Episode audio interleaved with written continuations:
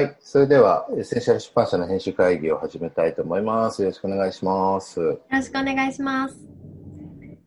今日は、あの、今、ノートやアメブロ、フェイスブックなどで、あの、エッセンシャル出版社の記事をいろいろ配信させていただいていて、まあおかげさまですごくその、スキとかいいねとか、すごく反応が出始めるようになったなっていうところがあるんですけれども、もう一つ、あの、シェアしていただけるような記事って何かなっていうことをちょっと考えてみたいですね。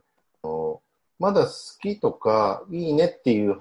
ところまでで終わっていて、シェアしていただける、ピックしていただけるようなものっていうものができると、より多くの人に目に届くんじゃないかなと思っていて、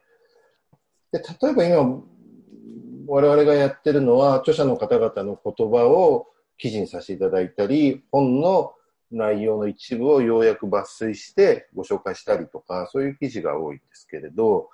もっと、まあ、出版社自体のスタンスとか、まあ、我々がやってるような考え方とか、えーコンテンツ作りとか、まあ、制作秘話みたいなことはやってますけれど、もう少し深掘りしたものっていう方が面白いんじゃないかなと思うんですけれども、どう思います？なんかあの、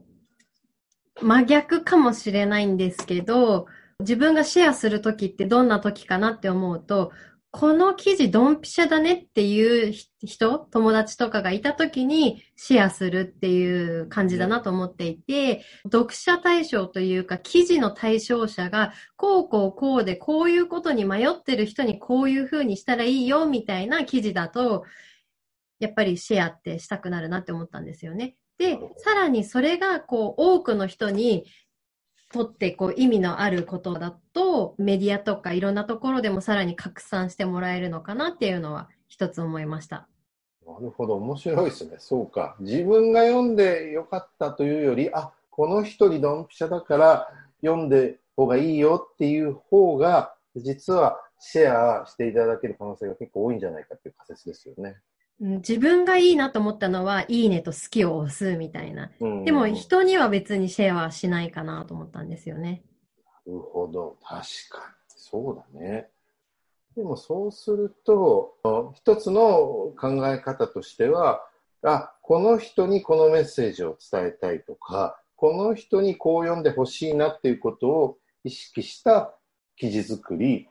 発信の仕方をちょっと意識するってことですかね。そうですね。なんかちょっと逆から考えるじゃないですけど、こういう、ま、もともと本作るときに、こういう人がいると思う。で、こういう人たちに届けたいみたいな思いが、なんか多分編集者それぞれ多分あると思うんですけど、その一人ずつに向けてのメッセージ。だから同じ本でも全然違う切り口でこう伝えていくみたいなこともありなのかなと思ったんですよね。ああ、それ面白いですね。だから、我々のやり方だと、あの、一つの本に複数の編集者が関わっていたり、まあ、もっと言えば、まあ、小さい出版社なんで、全員で本作りをしてるっていうところがあるので、まあ一つの本に対して全然違う、いい意味で、意図とか、思いとか、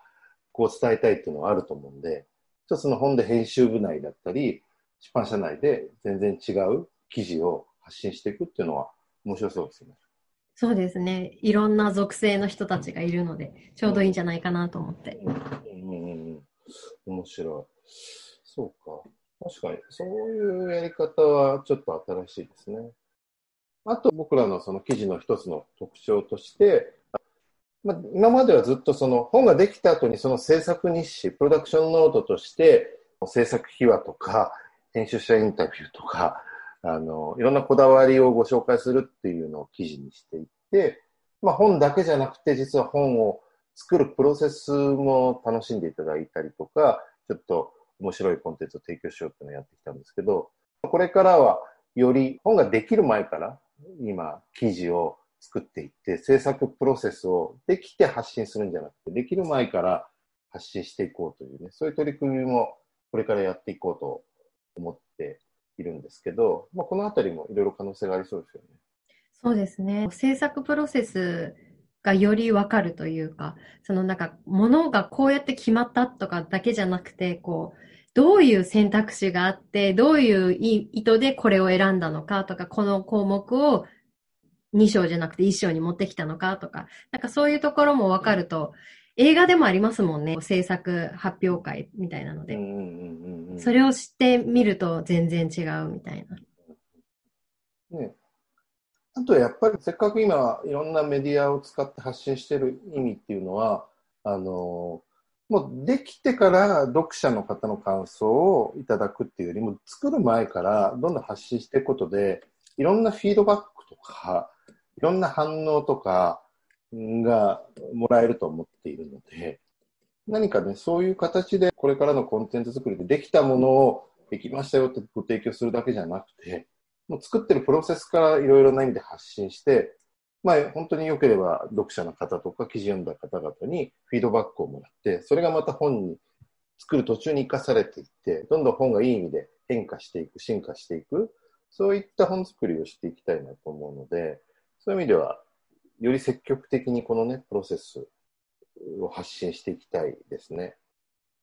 そうですね、本当に。そのプロセスがプロセスこそ学びがあったりするかもしれないですもんね。読んでいただく方にとっては。確